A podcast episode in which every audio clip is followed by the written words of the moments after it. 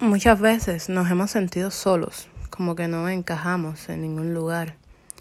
Y ese sentimiento de soledad lleva a las personas a caer en depresión. La depresión es un sentimiento que yo he experimentado y es muy difícil salir de ahí. Muchos salimos de la depresión con, con ayuda de nuestros amigos, otros otros con ayuda de nuestros familiares todos buscamos maneras diferentes de salir de ella.